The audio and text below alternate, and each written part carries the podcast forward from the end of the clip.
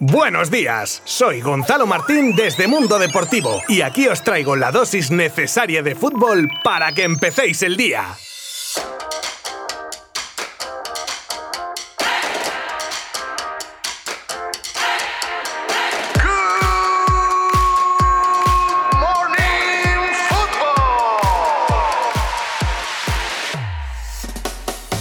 Pues cerramos una nueva jornada de liga con un Barcelona que le metió una manita al Getafe de Bordalás, aunque en un partido que a pesar de los cinco goles mantuvo en vilo a los culés hasta la recta final del encuentro. Porque tú ves el resultado y lo primero que piensas es, madre mía, pobre Getafe, vaya baño. Pero a pesar de que obviamente fue mejor el Barcelona, el Getafe, fiel a su estilo duro, puso en muchos aprietos a los de Kuman que hasta el 86 no sentenciaban definitivamente. Vimos penaltis para ambos conjuntos, goles en propia y y también a un Messi que con un nuevo doblete deja claro que este Barça va lanzado a por la liga. Doblete que pudo ser póker si no se hubiese topado en dos ocasiones con el palo y ya van 12 esta temporada de Leo Messi y atención 35 del equipo azulgrana en toda la temporada. La verdad es que da escalofríos solo pensar si la pelotita hubiese querido entrar en la mitad de ocasiones. Otro gallo cantaría. Pero el Barcelona sigue dependiendo aún de sí mismo para lograr ser campeón ya que tiene que enfrentarse al Atlético en la jornada 35 y de ganar al alcanzaría la primera posición en la tabla. Los goleadores de ayer fueron Lenglet en propia puerta, Messi por partida doble, Araujo y Grisman. Y del Getafe marcaron Chacla también en propia puerta en una jugada desafortunada con el portero David Soria y Enes Unal de penalti.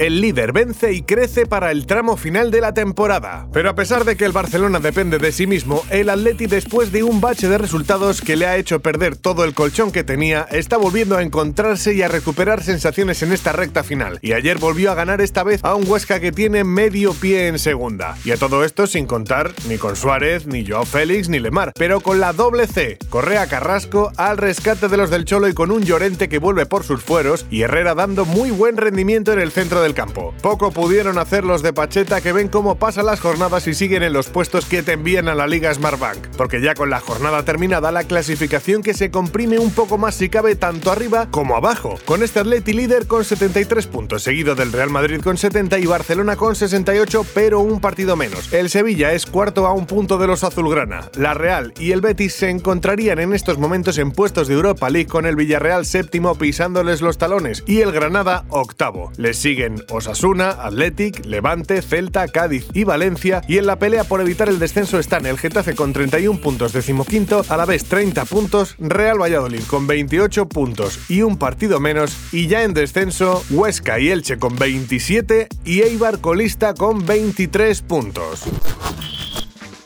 Así fue la despedida de Mourinho del Tottenham. Pues sí, Mourinho que nunca deja a nadie indiferente con sus actuaciones tanto dentro como fuera del campo y que tras ser destituido el otro día después de una muy mala racha de resultados, problemas con varios integrantes de la plantilla y una eliminación de la Europa League traumática frente al Dinamo de Zagreb, quiso dejarnos un nuevo capítulo de las peculiaridades de Mou y debió pensar, me voy, sí sí, pero a estos les canto las 40 y se tiró de charla con sus ya exjugadores cuatro horazas. No se debió librar ni el apuntador, pero bueno, así es Mou. Y ahora Ryan Mason es quien se encargará del Tottenham de manera interina hasta que se encuentre a su sustituto.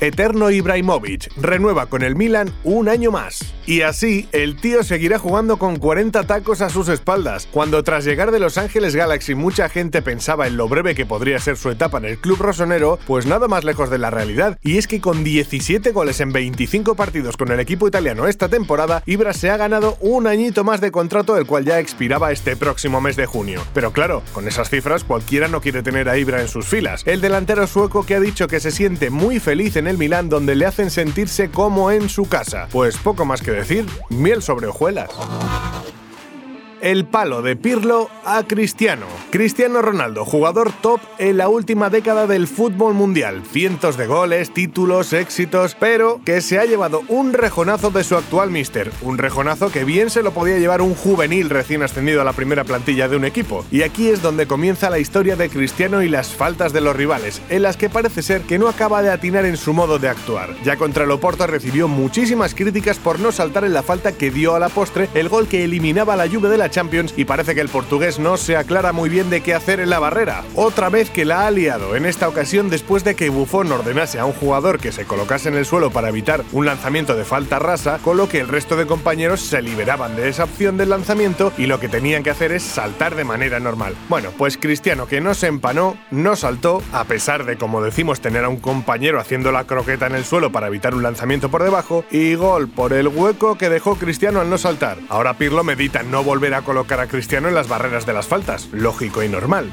Feliz San Jordi o San Jorge, feliz Día de los Comuneros en Castilla y León, feliz Día del Libro, feliz fin de semana. Nos escuchamos el lunes. Adiós.